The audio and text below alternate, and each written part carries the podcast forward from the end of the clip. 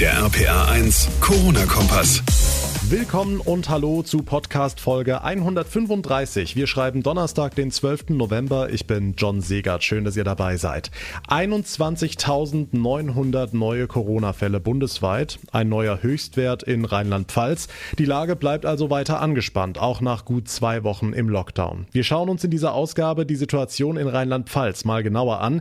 Welche Kommunen im Land sind besonders stark betroffen? Gibt es irgendwelche Hotspots? Dazu gleich mehr. Außerdem, wir feiern seit Tagen die Firma BioNTech aus Mainz für den Impfstoff, der ja vielleicht bald rauskommen soll, auf dem ja auch viele Hoffnungen liegen. Aber es gibt noch ein anderes Unternehmen aus der Landeshauptstadt, das entscheidenden Anteil daran hat, dass das Medikament auch letztlich bei uns allen ankommt. Welches das ist und warum, auch dazu gleich mehr. Und wir widmen uns einem großen, sehr ernsten Thema, das sehr viele Menschen in Deutschland betrifft, direkt oder indirekt, die Situation in den Alten- und Pflegeheimen. Die sollte ja durch eine neue Teststrategie verbessert verbessert werden, damit die Bewohner nicht wieder vereinsamen, wie schon im Frühjahr. Aber bringt diese Strategie wirklich den gewünschten Effekt oder müssen Familien wieder wochenlang auf Besuche bei den Liebsten verzichten? Darüber und noch viel mehr spreche ich in dieser Folge mit Christian Diehl von der Deutschen Stiftung Patientenschutz.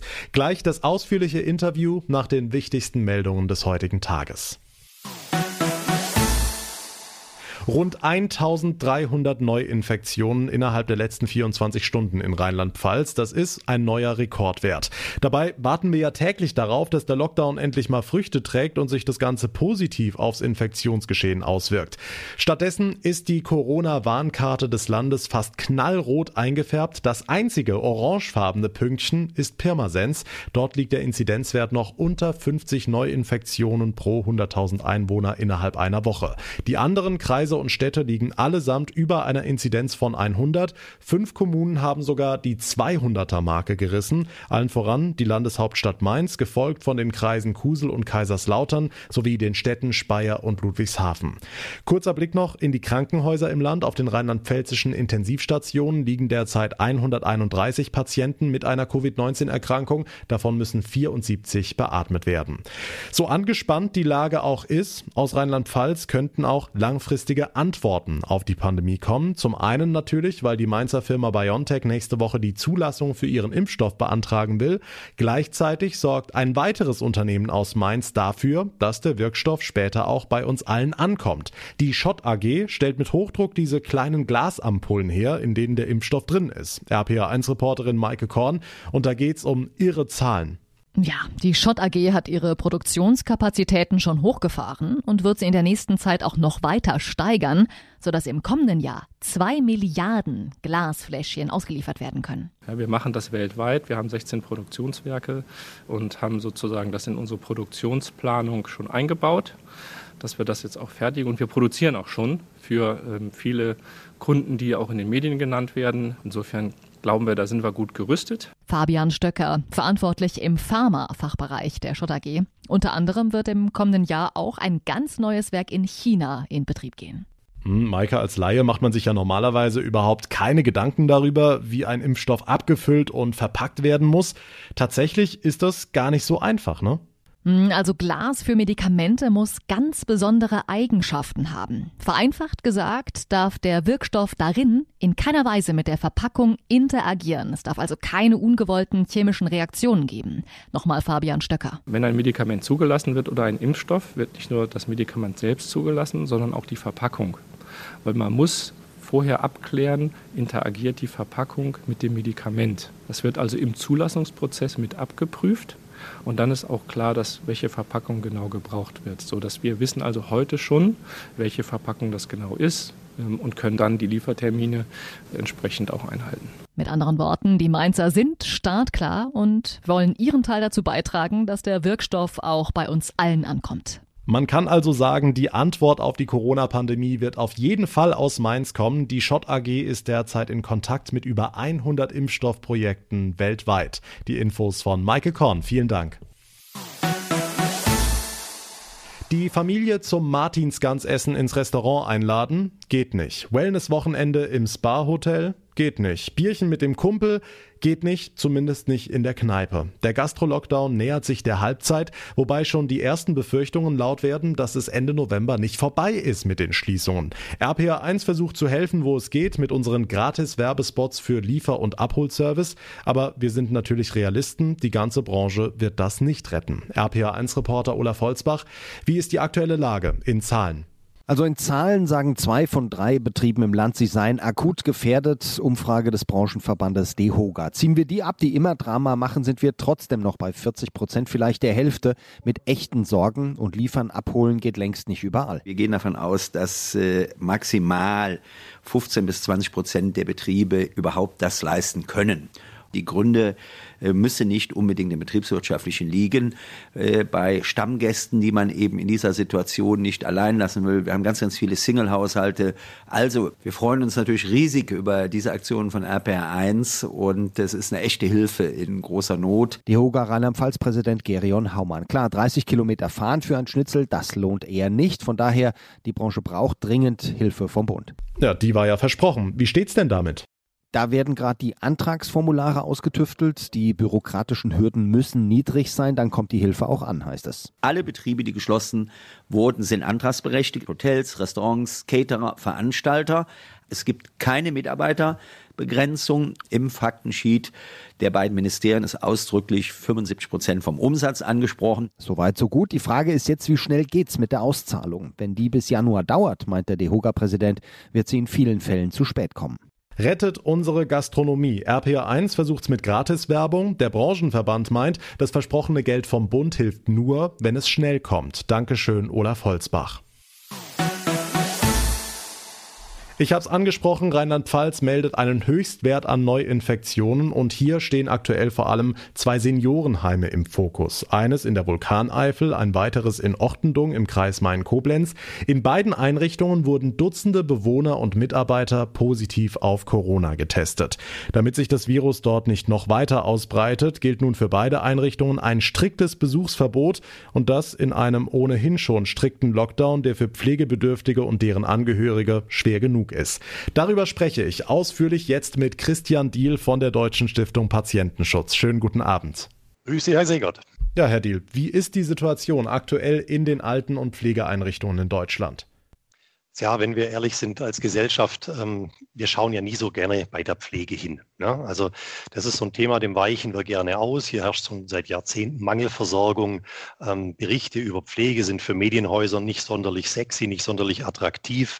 Politiker lassen sich lieber mit Ärztinnen ablichten ein Abgeordneter, der mal das Pflegeheim seines Wahlkreises besucht, ähm, eher ungewöhnlich.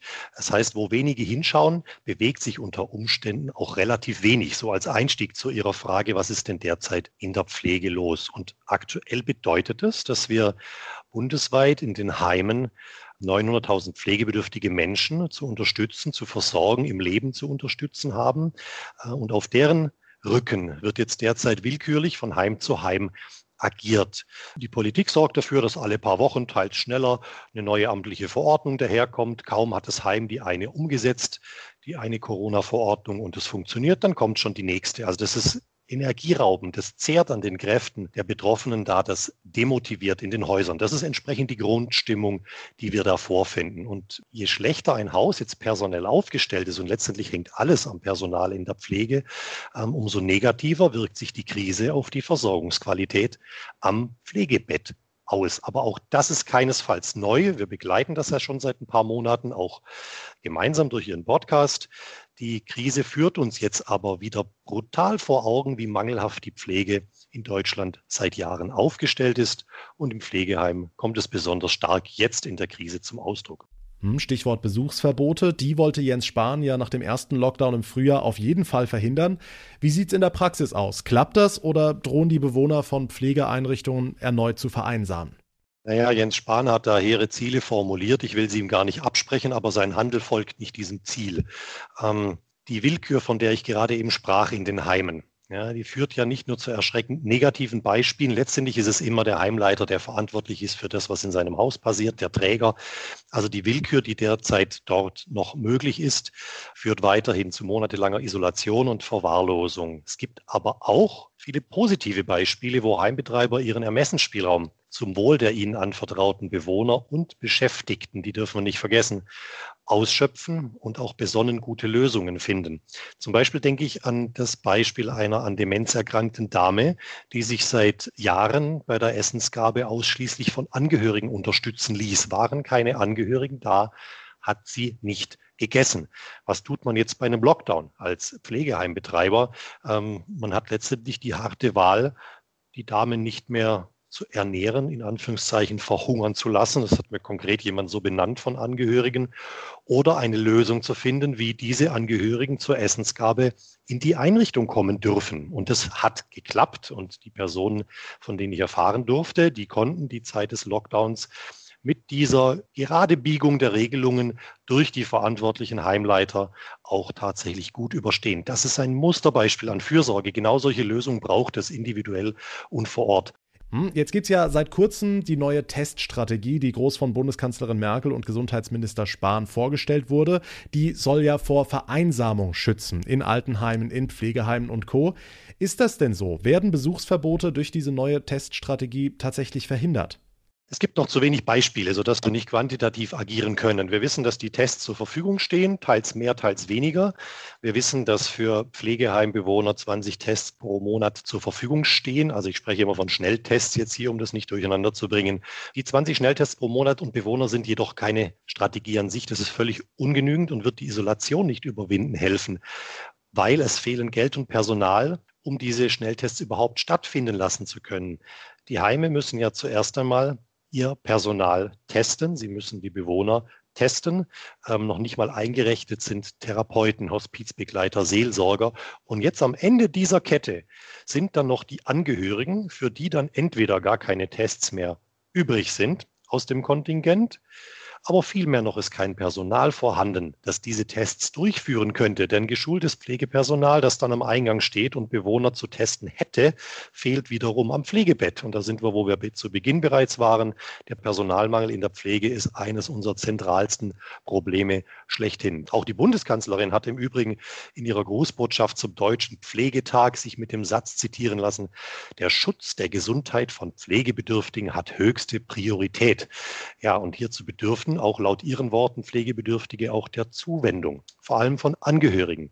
Richtig, Frau Merkel, aber wie sollen die Angehörigen denn überhaupt bis zu ihren Pflegebedürftigen gelangen, wenn Schnelltests für sie gar nicht mehr angeboten werden? Also ich persönlich wünsche Frau Merkel nicht, dass sie selbst erfahren muss, was sie den Pflegebedürftigen derzeit zumutet. Also, so wie Sie das beschreiben, eine Mogelpackung? Im Augenblick ist es eine Mogelpackung, was zumindest die Isolation angeht. Also äh, wir dürfen schon dem Rechnung tragen, dass in diesem Jahr unheimlich vieles mit Try and Error stattfindet und man lernt hinzu und versucht etwas Neues. Bedauerlicherweise müssen wir sehen, dass die besonders Betroffenen, die vulnerablen Gruppen, Risikogruppen, alte geschwächte Menschen einfach immer ganz am Ende der Versorgungskette stehen und die Zuständige, die dort ja eh schon problematisch sind und sehr sensibel in den Pflegeeinrichtungen, ähm, die führen natürlich in diesem Jahr besonders zu gravierenden Verwerfungen. Dementsprechend ähm, ist die, die Schnellteststrategie eine Mogelpackung derzeit, aber man kann sie ja nachbessern. Entsprechend fordern wir nach und ähm, erwarten hier eine Erhöhung der Testzahlen, der Testkontingente selbst, aber natürlich auch dann die Bereitstellung von personellen Ressourcen, um die Tests auch durchführen lassen zu können. Ja, aber woher nehmen? Wäre das Personal dafür denn überhaupt da? Sie sprechen ja von akutem Personalmangel in der Pflege. Wir können aber ganz provokant eine Frage stellen, Herr Segert. Ähm, wenn wir es im Augenblick betrachten, dass Gesundheitsämter mit Unterstützung beispielsweise der Bundeswehr den sogenannten Neuinfektionen hinterherlaufen und das ja gar nicht schaffen, lassen Sie uns doch die Frage stellen, wenn wir es ernst meinen, warum stellen wir dann nicht die Kräfte parat, also Menschen für Menschen, die da sind, stellen wir die doch einfach vor Betreten einer Pflegeeinrichtung parat. Lassen wir die Menschen dort wirken, wo der Zugang in eine solche Einrichtung, aber auch bei Krankenhäusern ähm, natürlich geboten ist, aus menschlichen Gründen, aus therapeutischen, aus psychologischen Gründen, ähm, anstatt dem nur hinterher zu rennen. Also wenn ich diese Schleuse zum, zu Beginn der Einrichtung habe und dort beispielsweise Bundeswehr, Wohlfahrtsverbände, Rotes Kreuz diese Tests durchführen, dann kommt einfach nur der rein, der nach 15 Minuten weiß, er ist nicht infektiös und alle anderen bleiben draußen und verfolgen dann die übliche Teststrategie. Also das wäre ein Vorschlag, ganz konkret, um zu sagen, nicht den Infektionen hinterherlaufen, sondern sie verhindern. Okay, und wie würde der Besuch dann aussehen? Also hätte der Angehörige mit negativem Testergebnis dann alle Freiheiten? Also dürfte er mit dem Bewohner aufs eigene Zimmer? Wie sieht es mit Maske und Mindestabstand aus? Weil wenn Bewohner, Personal und Angehörige negativ getestet sind, dann hätte man im Grunde ja nichts zu befürchten, oder? Sind ja paradiesische Zustände, die Sie beschreiben, die wünschen wir uns und vor allem den Betroffenen. Ähm, dann würde praktisch der Grund wegfallen, ähm, überhaupt irgendwelche äh, Distanzierungsmaßnahmen anzuberaumen. Aber ich glaube, wir müssen gar nicht so weit träumen, wenn die Möglichkeiten bestehen und praktisch sich alle in so einer Einrichtung frei bewegen könnten, weil sie am selben Tag als nicht infektiös getestet worden sind die Abstandregeln, an die man sich gewöhnt hat, äh, die sind ja nicht strittig, die kann man ja weiter durchführen. Ähm, das gehört ja auch dazu, dass der notwendige Infektionsgrundschutz in den Heimen weiter stattfinden muss. Ähm, das ist vollkommen in Ordnung, das muss ja nicht dann in so einer Einrichtung aufgegeben werden. Aber der Punkt der Verbesserung, der wäre so enorm, dass diese Fragen dann wahrscheinlich gar niemand mehr stellen würde, wenn wir sie erstmal so weit hätten, die Situation. Okay, jetzt sprechen wir viel im Konjunktiv, was alles möglich wäre. Fakt ist aber, die Zahlen gehen weiter nach oben. Wir hoffen, dass sich der Lockdown vielleicht jetzt am Wochenende in den Infektionszahlen widerspiegelt. Aber was, wenn nicht? Wenn die Zahlen nicht runtergehen, worauf steuern wir dann in der Pflege zu? Tja, Herr Segert, da schließen wir uns, wenn wir hier viele Dinge äußern, in die Reihe der Hellseher und Orakel ein. Und das Jahr 2020 ist ja nicht nur Corona-Jahr, sondern es ist auch das Jahr der Orakel. Ähm, da mag ich mich ungern einreihen. Mangels empirischer, valider empirischer Daten, auch Vergleichsdaten oder gar der teilweisen Nichtbeachtung existierender Zahlen fabulieren Entscheidungsträger ja seit Monaten durch Talkshows. Beispiel. In unverantwortlicher Weise werden PCR-Test positive, nachweislich nicht infektiöse Kinder mit Schnupfen, statistisch gleichgesetzt mit intensivpflichtigen schwerkranken Covid-19-Patienten. Ich bin Sozialwissenschaftler. Sie erleben mich fassungslos vor dieser empirischen Bankrotterklärung. Worauf basieren wir Aussagen über Trends, nach denen Sie mich fragen? Es gibt keine Möglichkeit, auf dieser Basis ähm, Trends zu antizipieren. Wir haben auch keine Zahlen, die den Zusammenhang nachweisen zwischen wie viel Neuinfektionen führt zu wie viel Behandlungspflichtigen auf den Intensivstationen. Ich würde hier ungern mich einreihen bei denjenigen, die hier vielleicht unnötige Ängste schüren, bitte aber doch zugleich weiter positiv zu bleiben und die Maßnahmen, an die wir uns gewöhnt haben, weiter fortzuführen bei den Patienten, die hiervon wirklich sehr abhängig sind. Okay, kurz an der Stelle, weil Sie die geschürten Ängste ansprechen. Markus Söder hat vor einiger Zeit mal vor sehr einsamen Weihnachten gewarnt, die bevorstehen könnten, wenn sich die Situation nicht entspannt, was für Heimbewohner sicherlich eine unerträgliche Vorstellung ist. Was macht denn dieser seit Monaten anhaltende Alarmismus mit Heimbewohnern, mit deren Angehörigen? Was kriegen Sie damit?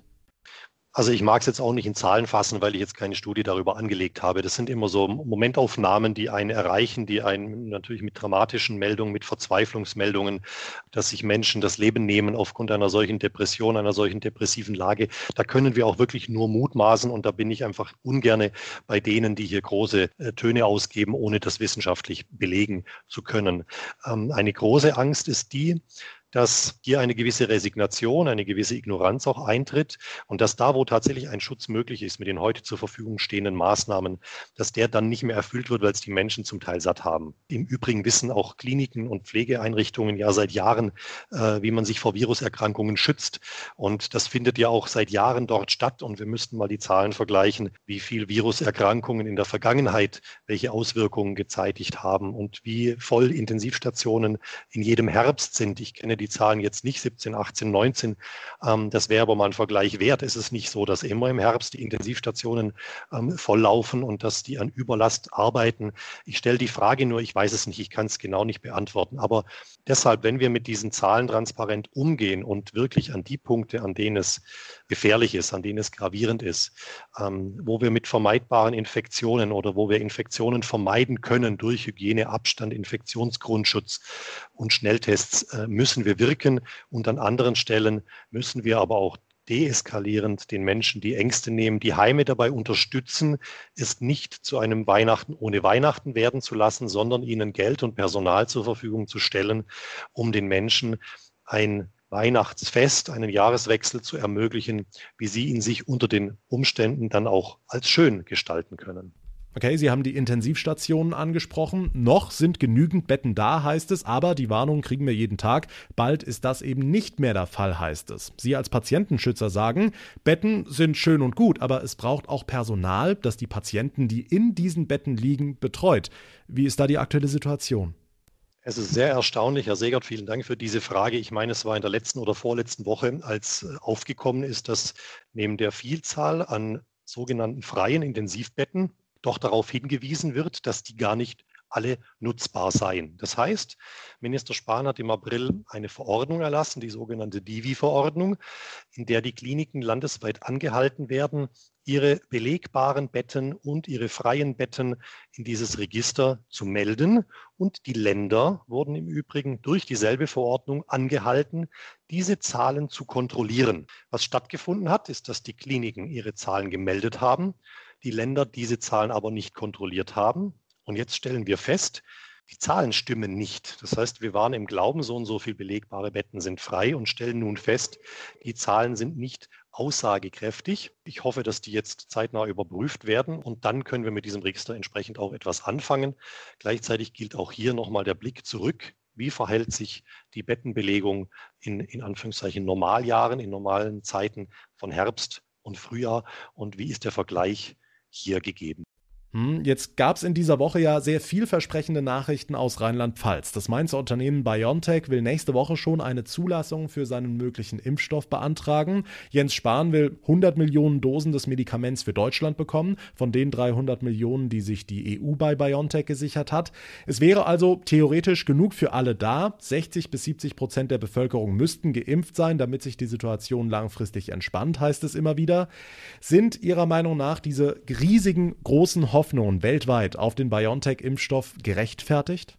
Also wenn ein Impfstoff möglich wird, der zugelassen wird und er dazu beiträgt, dass Menschen weniger infektiös sind, wenn sie infiziert sind, dann ist das eine Riesenfreude für uns alle. Ähm, Jens Spahn ist dann natürlich auch in einer schwierigen Situation. Bei aller Kritik ordert er zu viel, wird er aufgezogen, wie jetzt beispielsweise bei 24 Millionen Masken, die nicht bezahlt sind, weil sie keiner mehr abnehmen würde.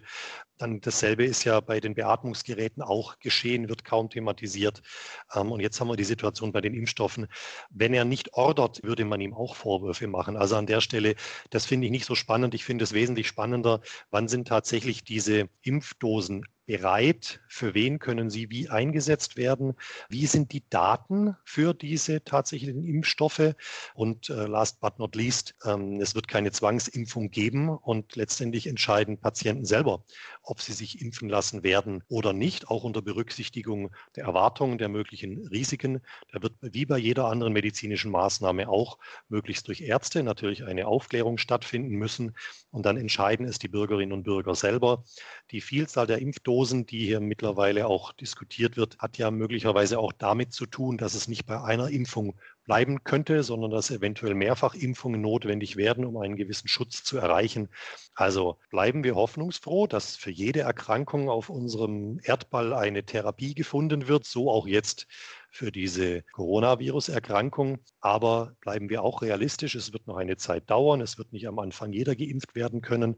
Von der Bundesregierung können wir erwarten, dass für diese mögliche Impfung jetzt die Infrastruktur geschaffen wird. Inwiefern? Also welche Infrastruktur braucht ein Impfstoff? Also es muss erklärt werden, wie beispielsweise bei einem Impfstoff, der angeblich bei minus 70 Grad dauerhaft gekühlt werden muss, wie hier eine Impfung in Pflegeheimen stattfinden kann, wo solche Kühlmöglichkeiten nicht vorherrschen. Pflegebedürftige können wir nicht in Impfzentren transportieren, sondern wir müssen vor Ort impfen lassen. Also hierfür ist durchaus noch Zeit, sich hierüber Gedanken zu machen. Da sind Regierung und Behörden gefordert, also viele Fragen, die im Zusammenhang damit stehen, aber gut, dass die Forschung hier voranschreitet. Und wenn dann ein überzeugendes Produkt auf den Markt kommt und zugelassen wird, und zwar nach Durchlaufen der üblichen Sicherheitsvorkehrungen bei einem Impfstoff, dann freut es mich für jeden, dessen Leben dadurch erleichtert wird. Sagt Christian Diel von der Deutschen Stiftung Patientenschutz. Vielen Dank für das sehr ausführliche und vor allem sehr interessante Gespräch wieder mal. Danke Ihnen herzlich, Herr Segert. Und damit komme ich zum Ende der heutigen Ausgabe. Wenn euch unser Podcast gefällt, dann würde ich mich sehr freuen über eine kurze Bewertung bei iTunes und ihr bleibt immer auf dem Laufenden, wenn ihr unseren Corona-Kompass einfach abonniert. Dann verpasst ihr keine Folge mehr. Mein Name ist John Segert. Ich bedanke mich ganz herzlich fürs Zuhören. Wir hören uns dann in der nächsten Ausgabe, sprich morgen Abend wieder. Bis dahin eine gute Zeit und vor allem bleibt gesund. Der RPA 1 Corona-Kompass.